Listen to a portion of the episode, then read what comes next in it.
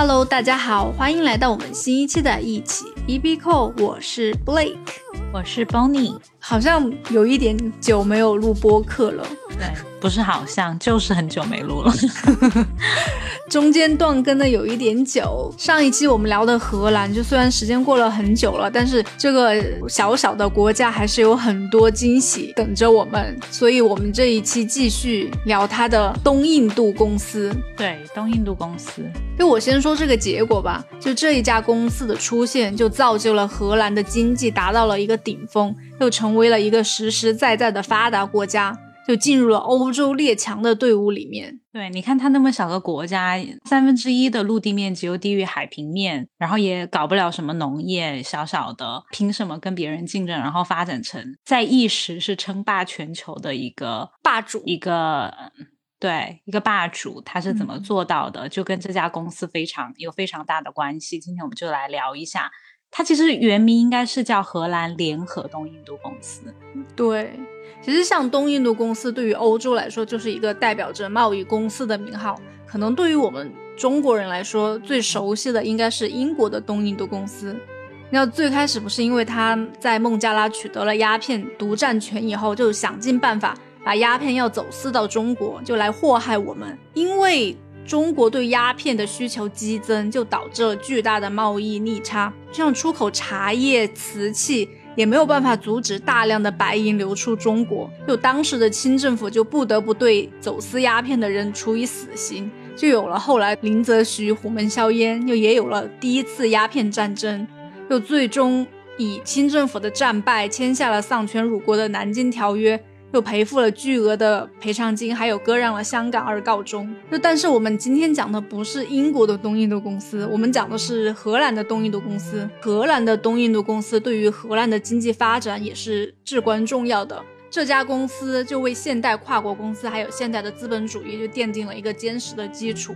就公司的市值最高的时候，换算成今天大概是八万亿美金，就比现在的几家科技巨头，什么 Apple、Google、Meta 加起来的总和还要多。就最鼎盛的时期，主导了欧洲、南亚和远东之间的全球贸易，就使用自己的陆军和海军进行了多次的战争，就征服殖民了现代的印度、巴基斯坦、什么孟加拉和缅甸这些地方。哎，但是在我们就是开始聊之前，我想问你有了解为什么这些公司，就是因为除了英国东印度，然后荷兰东印度，还有其他几个国家都有东印度，什么法国东印度，你知道为什么他们都取名叫东印度公司吗？哦，对对对，其实不只是东印度，它还有西印度公司。就首先，嗯嗯，就首先从它的名字上来说，东印度公司，它不是字面上指的是印度的东边。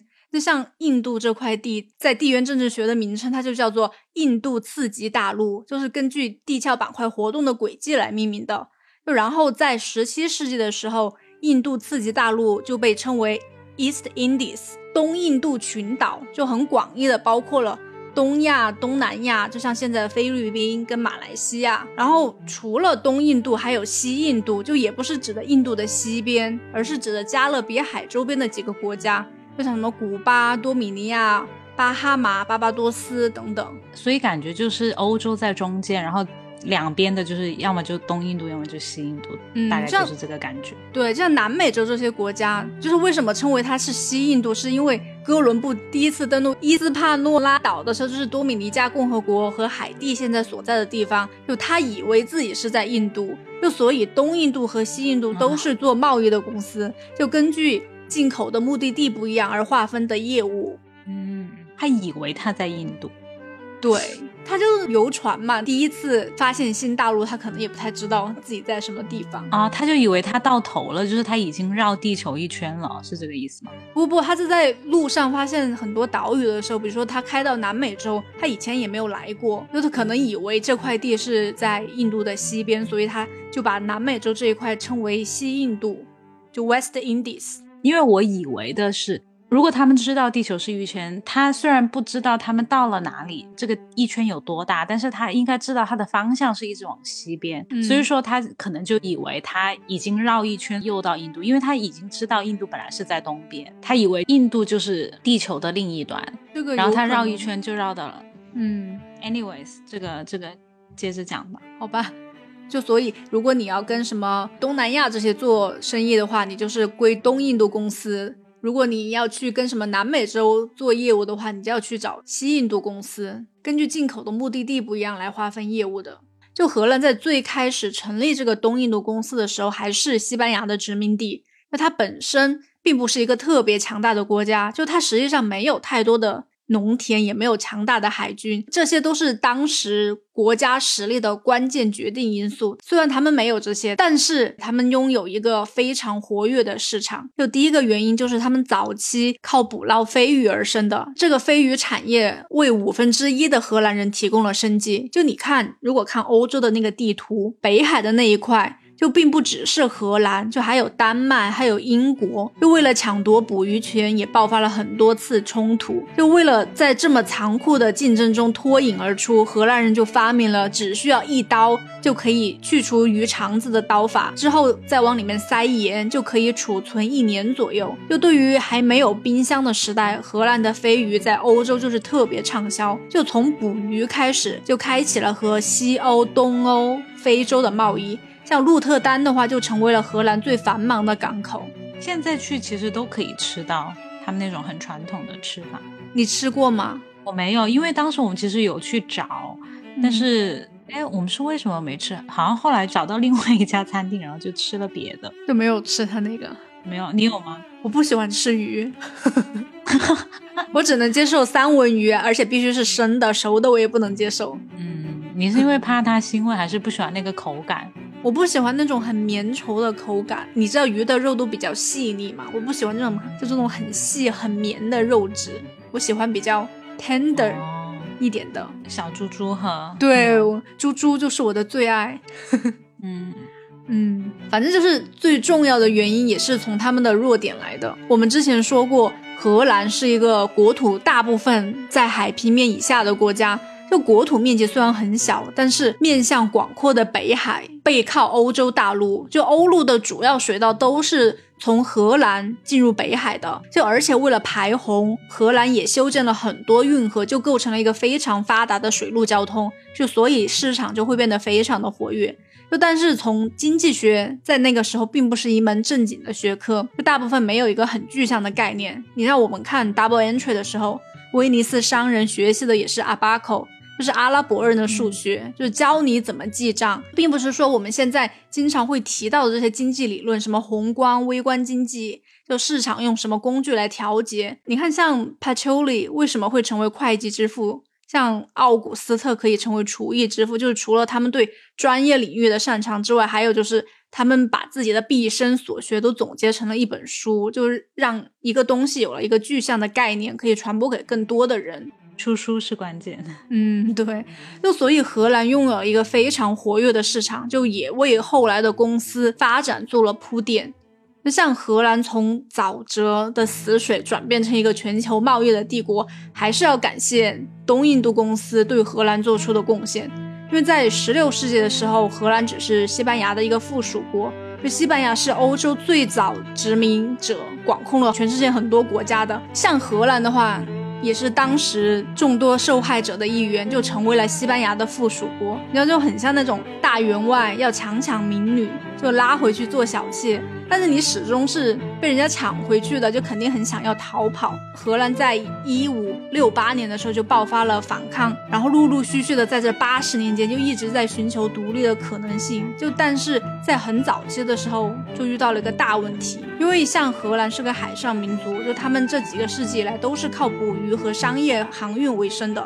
那他们运送的主要的货物都是来自远东的香料，但这是荷兰人拥有自己的殖民地以后的事情了。那像回到十六世纪的时候，葡萄牙是垄断了所有的香料贸易的。就控制了去亚洲的主要航海路线，就所以荷兰只好去里斯本买香料，然后再卖去其他地方赚点钱。对，因为像香料，可能对于我们现在来说都是一个每家人都轻而易举可以买到，你不论在哪里都可以买到你想要的香料，不管是你所在的地方可不可以生产。但是对于当时来说的话，这个在欧洲它是非常稀缺的。嗯。所以说香料的话，在那个时候就变得非常的金贵。对于他们那些要发展贸易的人，如果找到了可以出口香料，或者是说香料的来源，就像现在我们挖到一个矿一样，嗯，那种感觉。因为其实香料的历史几乎与人类的文明一样古老了。就香料是古代和中世纪最有价值的贸易商品。因为像早在什么古埃及人就使用各种的香料来调味食物，来制作化妆品。或者是对死者进行防腐处理，像香料的使用就慢慢的就通过中东又传播到了地中海和欧洲，还有从中国、印度还有西兰，就是现在的斯里兰卡，通过陆路，就是我们以前说的古代的丝绸之路这样运过来。反正就是近五千年以来，阿拉伯它是在中间的位置嘛，它作为中间商就控制了香料的贸易。就直到欧洲探险家发现了通往印度和东方其他生产国的海路，才改变了这个现状。但是在荷兰之前，就葡萄牙基本上就垄断了亚洲的香料，然后像荷兰的话，也只能通过葡萄牙的那个中间商来获取香料。嗯，反正就是运送路线就如此的波折。就是在中世纪的时候，香料就是在。欧洲就和黄金和宝石是一样贵的，就是推动世界经济的一个重要力量。因为是缺乏冷藏技术和卫生标准，就意味着食物会很快的变质，就并且需要大量的香料来掩盖食物快坏了的味道。反正欧洲国家之间就为控制香料贸易而展开很激烈的竞争，就这种竞争就演变成了印度和其他亚洲地区被殖民化的一个驱动力。在不同的时期，葡萄牙人、荷兰人、法国人、西班牙人，还有英国人，在香料贸易的各个部分就垄断了，就建立了一个垄断地位。就这一时期，也是也是见证了帝国的建立和财富的一个形成。这个时代就见证了几个不同的东印度公司的贸易帝国的形成。所以，十五、十六世纪欧洲的格局基本就是得香料通路者得天下。说回荷兰被西班牙统治的时候，就荷兰那个时候的情形非常尴尬。又没有办法进口，也没有办法自己种，因为你不可能把香料种在水里面，就还是因为 能用的土地很少，所以没办法像其他国家那样发展农业。嗯，但是它现在的农业还是发展的非常不错的，我们以后可以说一下。对，嗯，因为荷兰这个国家运行的就是一种很随心所欲的商业模式，就从殖民强国那里买了香料以后，又用它的水路再卖给其他国家。就回来的时候，我再从其他国家带点当地的货品卖给葡萄牙、西班牙，就做点中间商赚差价。但是没有过多久，在一五八零年的时候，就这个西班牙大员外又把葡萄牙也吸进了自己的房内，就纳入了自己的麾下。就把葡萄牙纳进房以后，第一件事情就是切断了里斯本和荷兰之间的贸易通路，就想。哼，你这个小妾赚这么多钱干什么？就是不是想跑路、想独立？我先打断你的腿。这一段荷兰的经济命脉就被切断了。就荷兰人想要活下去，他想要继续做香料生意，就只有自己出海去远东进口香料回来。因为反正就是他在欧洲没有什么竞争优势，所以说在其他国家，可能对于其他国家来说，他要获取香料这个对他们来说很重要。但是对于荷兰来说，他们就是决定生死的一个状态。他们没有办法做这些贸易的话，他可能在欧洲。当时就得被比下去，而且主要是所有的海路又被葡萄牙占领了，像陆路又被嗯那些阿拉伯商人占领了，所以只有开辟一条自己的路。因为其实香料那个利润真的非常的可观，你一袋子的香料，你就可以买到一群的畜生，哎，不叫畜生，叫一群的牲畜。嗯嗯，所以最开始的时候还没有形成一个产业链的时候，就有一些荷兰当地的个体户就会委托一些船公司，就派一些船员出出去寻找新的亚洲的一个路径。第一批船它向南航行，就只到了非洲，就然后向东绕过好望角，就穿过数千英里到了印度洋，抵达了印度尼西亚。就当时他们带着很少量的货物返回家园的时候，这第一次探险，三分之二的船员就全部都已经死亡了。但是好一点的是，这条路就被开辟了，就有大量的交易，就所以他们的利润是非常惊人的。就但是这个问题就来了，就这些委托船公司的商贩都是做香料生意的，就他们都是互相竞争关系，就所以对他们做协调工作就很难。就比如说，你愿不愿意跟另外一个你的竞争商拼船呢？或者是你愿不愿意等下一趟香料回来，你这一批我先不给你。就这些协调工作都很难进行下去。还有就是英国西班牙、葡萄牙他们都想创建自己的贸易帝国，就所以荷兰政府就决定把大家都绑定在一起。在一六零二年的时候，在荷兰首相的撮合之下，就把所有远征去远东的船公司合并在一起，重新取了一个名字，叫做 Verenigde Oost-Indische Compagnie。称就是 VOC，翻译过来叫做联合东印度公司。从一六零二年的时候，它它就开始垄断了它蓬勃发展的一个香料市场，就开辟了亚洲和欧洲之间的贸易路线。但是这成功的代价就是付出了很多水手的性命。但所以荷兰政府就赋予这个公司很大的权利，包括有什么交兵权、外交权。对，它其实不是一个普通的公司，因为它得到的权利根本都是其他人不能比拟的。嗯，就比如说。他可以在其他地方设置总督，然后也可以任命一些官员，而且那些官员都是直接隶属于这个公司的。嗯，而且他们可以在好望角和麦哲伦海峡中间的那块区域，以主权名义和当地的那些，比如说政权啊、国王、酋长这些。跟他们建交，然后还可以修自己的堡垒等等的。那反正对于荷兰政府来说，促成这个公司成立的政治动机非常明确，因为荷兰它需要一个新的经济引擎来击退西班牙，就从饱受战争蹂躏的国家中恢复。就所以 VOC 对于荷兰来说就是唯一的希望。就这就是为什么它不仅赋予贸易垄断的权利，还可以训练自己的军队，就有能力和谈判，甚至是宣战占领人家的土地。就更过分的是，它可以。强行实行奴隶制的权利。对啊，而且他们想占领一个地方的时候，他们其实比如说有一个叫 Banda Island 的地方，哦班达岛。对，班达岛。然后他们为了在那里种植香料，因为它其实跟葡萄牙的思路是不一样的。葡萄牙它可能就是开辟航线，然后做贸易。但是荷兰人的话，他们在这个基础上，他们不仅要。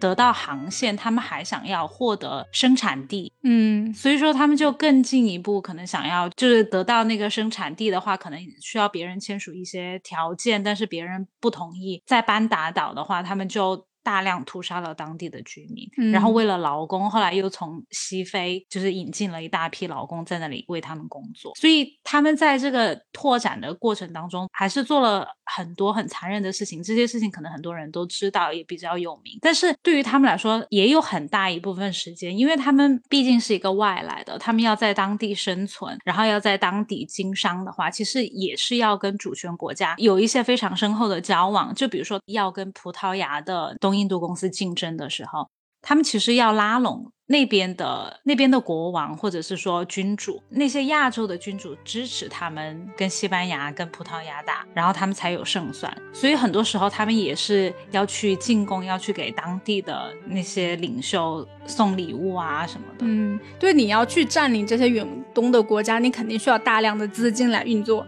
所以这个钱从哪里来呢？哎，这个时候就不知道哪里来了个大聪明，哎，就想出了一个很巧妙的方法，就。这之后，这也被称为现代资本主义的一个基石。因为像 VOC 成立后，像最开始的十年，基本上是没有给股东任何红利的，就因为它需要投资造船、造房子，有很多前期的投入，还要去贿赂那些亚洲的国王。就虽然有荷兰政府给你背书，他们也是股东，但是在未知的情况下，风险还是很高的。就所以在阿姆斯特丹的市中心，VOC 就成立了一个 trading house，一个交易中心，就每一个荷兰。让老百姓都能去购买 VOC 的股份，可以根据当时的股价进行一个自由的交易。就这一个举措就很有效，就给 VOC 带来了大量的现金流。就老百姓来买你的股份也是一种投资，反正你以后赚了钱以后我们再分红。所以世界上第一个 IPO 就诞生了。所以你当时去荷兰的时候有去他们的交易交易所看吗？没有，交易所。我那天去的是是周末去阿姆斯特丹的时候。哦。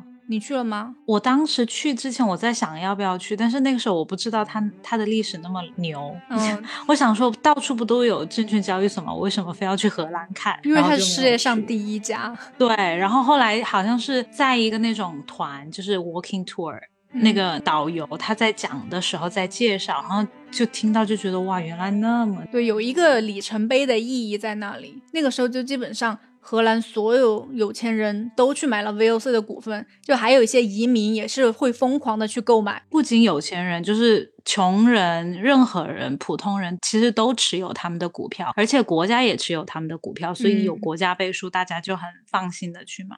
对，像最后 IPO 筹集到的资金就达到了六百万荷兰盾，就差不多等于现在的一点一亿美金。就听起来好像不算多，但是你要结合一下当时荷兰的情况，它它还是一个。被西班牙占领的国家就并没有完全独立，就那个时候只是属于一个休战状态，就经济也陷入了十余年的泥潭。但是还是对荷兰有利的是，成立了 VOC 后，西班牙也没有空管他们了，因为他们那个时候还在和英国打仗，就荷兰就有机可乘，可以去远东做进出口的贸易，就顺便把葡萄牙也踢出这个游戏。他们好像就是最后他的 GDP 占世界的百分之五十。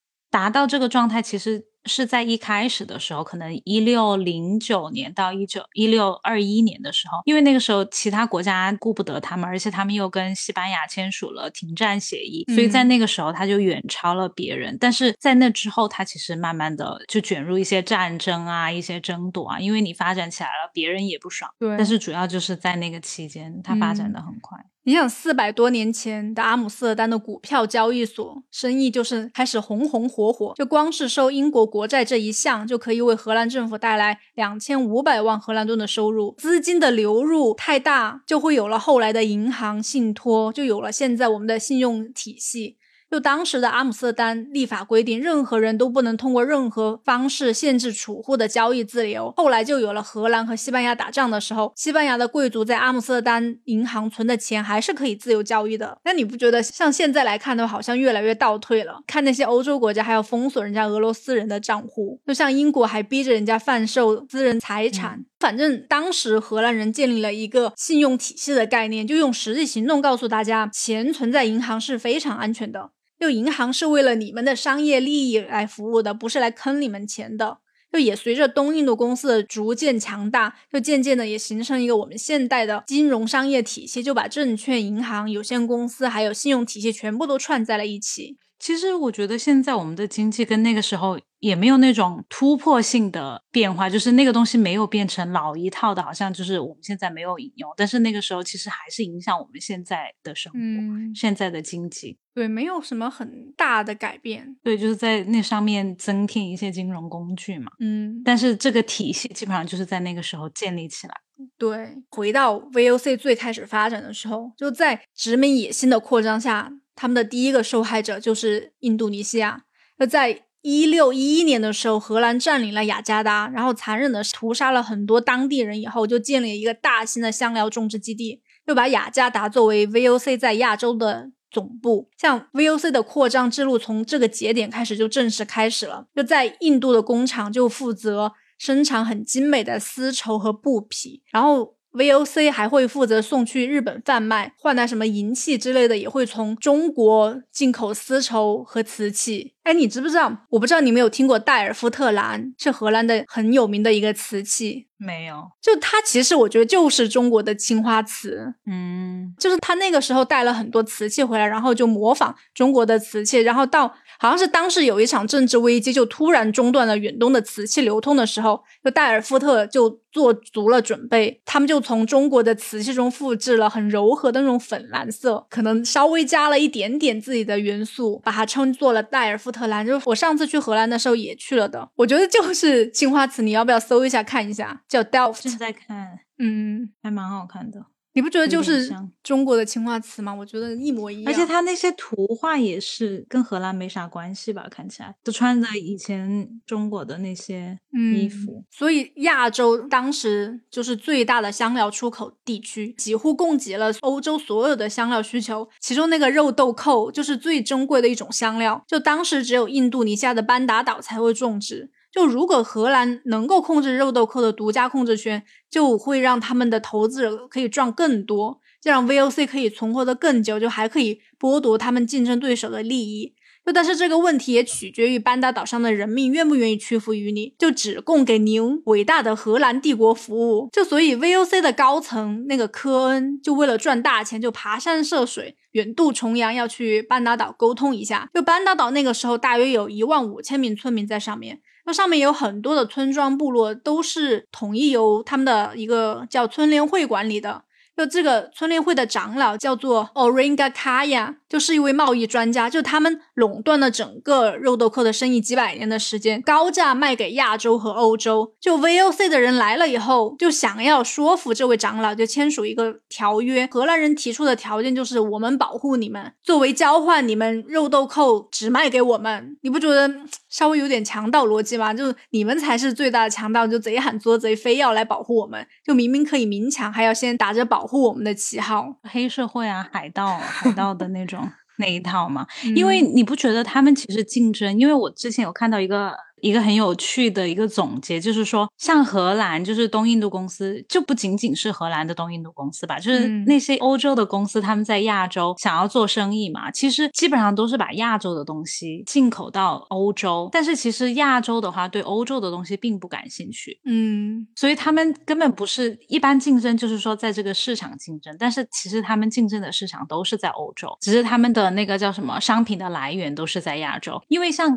亚洲人就很务实。亚洲人只想要他们的金子和银子，所以说他们一般拿来跟亚洲人换，就是给我们钱，然后。带回去的就是我们的那些东西，然后但是他也会在亚洲国家做一些贸易，在亚洲国家做的贸易基本上就是把这个国家的东西买来，然后卖给另外一个国家，就倒买倒卖，然后在这个中间获利。嗯，就比如说他可能在印度买一些呃香料或者布匹，然后把它卖给中国，然后换一些瓷器，然后又把它卖给日本，然后换一些生丝，然后生丝又把它卖给印度，就是在做这这种生意。第一代代购 算吗？代购。嗯，不算吧 因为其实班达岛上的人也不是第一次遇到他们这种人呢，打着要保护他们的旗号，其实是想要肉豆蔻。之前也签署过类似的条约，但是后来毁约了，好像也没有什么很严重的后果。就班达岛的人也同意了，反正荷兰人那个时候就代表一种新的威胁，就他们试图建造一些堡垒啊，来控制贸易，来阻止走私，就坚持所有的肉豆蔻都要降价出售给他们。就班达岛上的人肯定不会同意啊，就和荷兰人的关系就开始持续恶化。像 VOC 的高层，就科恩这个人就是一个很命、很傲慢的会计师。一六一四年的时候，他二十八岁就成为了总干事。科恩就觉得香料贸易对荷兰国家的利益是至关重要的，就因此他允许自己采取任何行动，就以确保 VOC 的垄断地位，并且加强对印度尼西亚的岛屿的那些控制。就班达岛是世界上唯一种植丁香和肉豆蔻的地方，就一场针对主权国家的一个军事行动就开始了。科恩就俘虏、折磨并且杀害了当地的土著，只是因为他们不愿意与附近的中国和印度商人断绝长期的贸易关系，因为他们会带来大米和药，像荷兰人提供的就只能提供什么厚重的羊毛、什么天鹅绒。你知道他们在热带地区，这些东西对于他们来说是毫无用处。科恩领导下的 VOC 就让雇佣兵留在当中，就还烧毁了其他那些不受控制的一些香料田，就造成了人为的短缺。科恩还疯狂的追捕葡萄牙和英国的商人，就折磨或者是杀死他们，还占领了他们的堡垒。在此之前。一六零五年，就他们已经把葡萄牙人都已经赶出香料群岛了。就所以在一六零九年的时候，就我觉得，因为荷兰军队在岛上已经持续了很多为非作歹的行为，就对村民进行打压。村民对他们这群外来人已经心生不满了，决定对他们进行打击报复。就趁着一天月黑风高的夜晚，就伏击了一名荷兰的上将和他的四十名手下。就岛民和荷兰人之间的矛盾就彻底爆发了。就在接下来十年的时间，两边的关系局势就非常的紧张，就持续的升级。他们之间的协议也撕毁，就又重新签订。但是荷兰人发现，其实他们根本就控制不了班达岛。就换句话说，班达岛上的人根本就不甘愿听从荷兰人的指挥，就牵扯到利益关系，谁都不愿意退让。所以 VOC 这边就决定要转换策略。就他们渐渐的认识到，他们之间。没有战争就不会有贸易，就因为只是谈判沟通就得不到他们想达到的目的，所以在一六二一年，VOC 就对班达岛发起了大规模的入侵，就迫使班达岛的领袖签署了另外一份文件，因为是强迫签下的，就所以这肯定不是什么平等条约。第一次条款里面有提到，班达岛的人不是有主权的人民，而是作为东印度公司殖民地的臣民，就是一个二等公民，把他们归为了。就很快，荷兰官方就声称，他们发现班达岛的臣民要对抗他们的阴谋，他们就借着这一点要消除他们的一切阻力。就把他们的领导抓起来，对他们逼供，要屈打成招，被迫他们承认班大岛的人要对殖民政府不利。在接下来几个月的时间，VOC 的军队就发动了一场屠杀班大岛人口的残酷行动，就很多班大岛人，要不然就被饿死了，要不然就被东印度公司奴役。送去荷兰其他的殖民地，或者是有很多有骨气的人，就宁愿跳崖也不愿意投降。就很多村民就被迫搬离了他们的家园，去了其他岛上居住。就现在，如果你在班达岛附近的一些岛屿的话，就还残存了一些班达岛的文化和语言。为什么是残存？那现在主要是什么语言？有他们自己，就是。你知道，你有的像玛雅文化一样，他们有自己的一个文明，有自己的一个语言，有文化。就因为东印度公司的残忍屠杀，所以就导致慢慢的流失了。但是因为他们有一部分人搬去了其他的岛屿，所以就还残存了一些他们的文化和语言。嗯嗯。当东印度公司他们结束他们这一场屠杀以后，就岛上残存的土著人骤降到不到一千人了。就绝大多数都是被 VOC 奴役的人。之后，VOC 就把班达岛划分为种植园区，然后就从外面进口奴役劳动力来为他们工作。所以，你听了以后，你知道他们这种行为叫什么吗？叫叫什么？对啊，你不觉得就是他们现在经常对我们说的 genocide 种族灭绝？就为了自己的一己私利，残忍的杀害了人家班达岛的土著，就只是为了肉豆蔻。的全球垄断就实现它的霸主位置，历史总是惊人的相似。就几百年前为了香料，就现在是为了石油和能源，是为了自己的利益。嗯，荷兰东印度公司在垄断了肉豆蔻之后，公司的经济就是超速发展，就也为荷兰开启了黄金时代。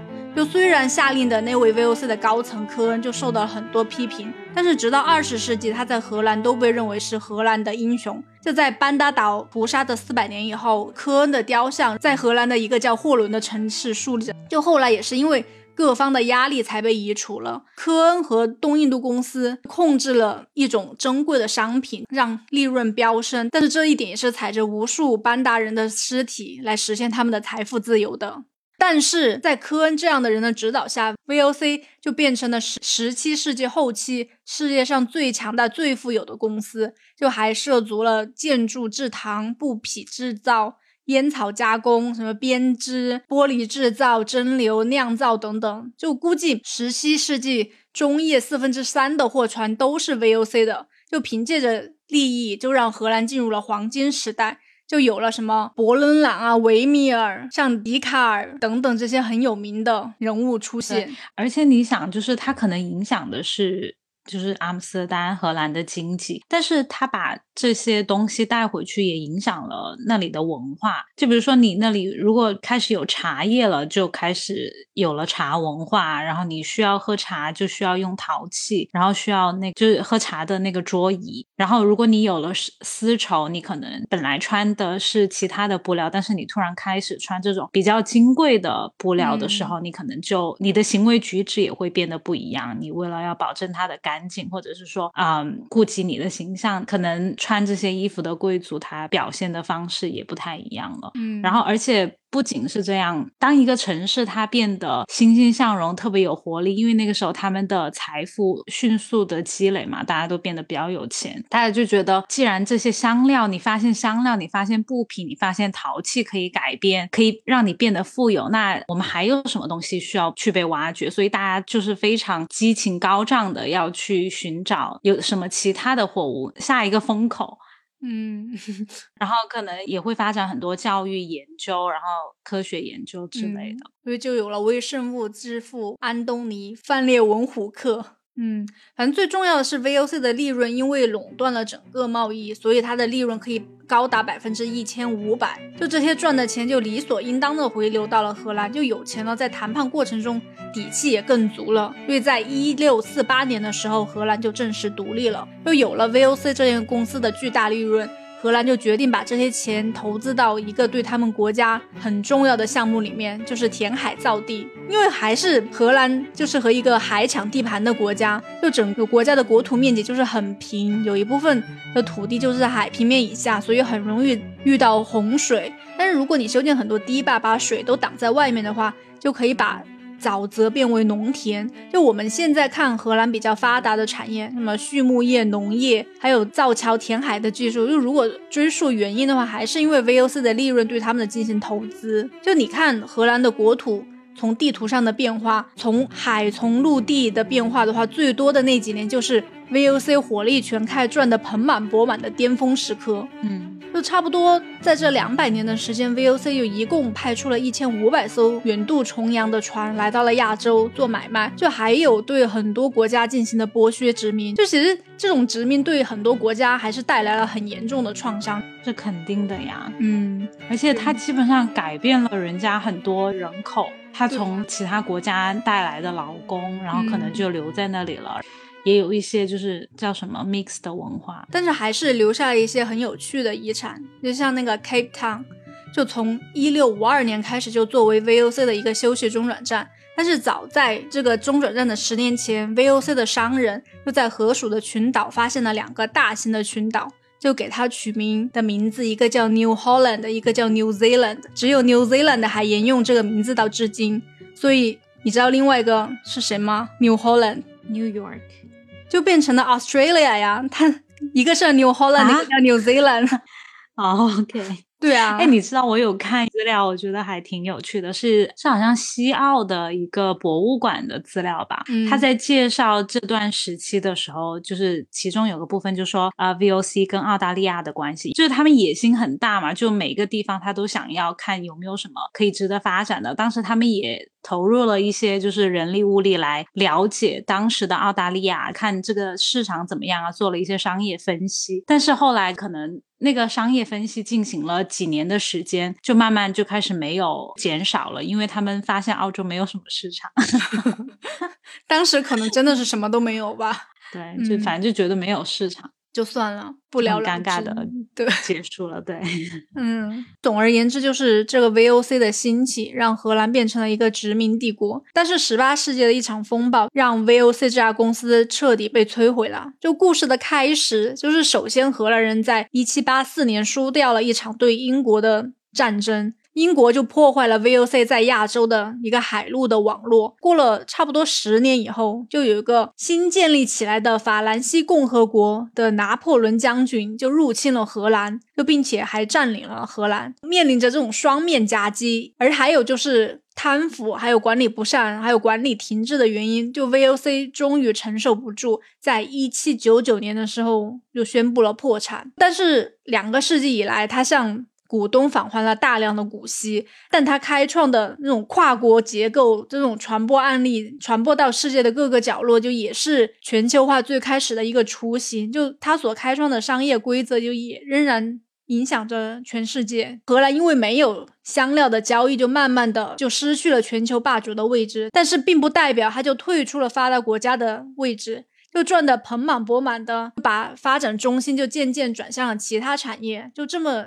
小的一个国家，就还是拥有很多很先进的产业，就像我们现在知道什么光刻机啊、农业、畜牧业，还有可再生能源等等。又有机会的话，我们可以下几期再聊。对啊，所以 VOC 它其实不仅仅是一个公司，它其实也代表了当时的荷兰政府在全世界范围的发展贸易也好，就是控制当地的经济、控制生产地，然后做生意也好，反正他对他曾经到过的地方还是产生了很深远的影响，一直到现在。所以说，我觉得如果去荷兰的话，了解一下这段历史，会让你对荷兰有不一样的感受。嗯，对，可能下次我去，我就会乖乖的去参观一下他们的那个 trading house 交易 交易中心。对对，那那我们今天节目就到这里结束了，谢谢你的收听。如果你喜欢我们的节目，请记得点赞、订阅、按桃心。那我们下一期再见吧，拜拜，拜拜。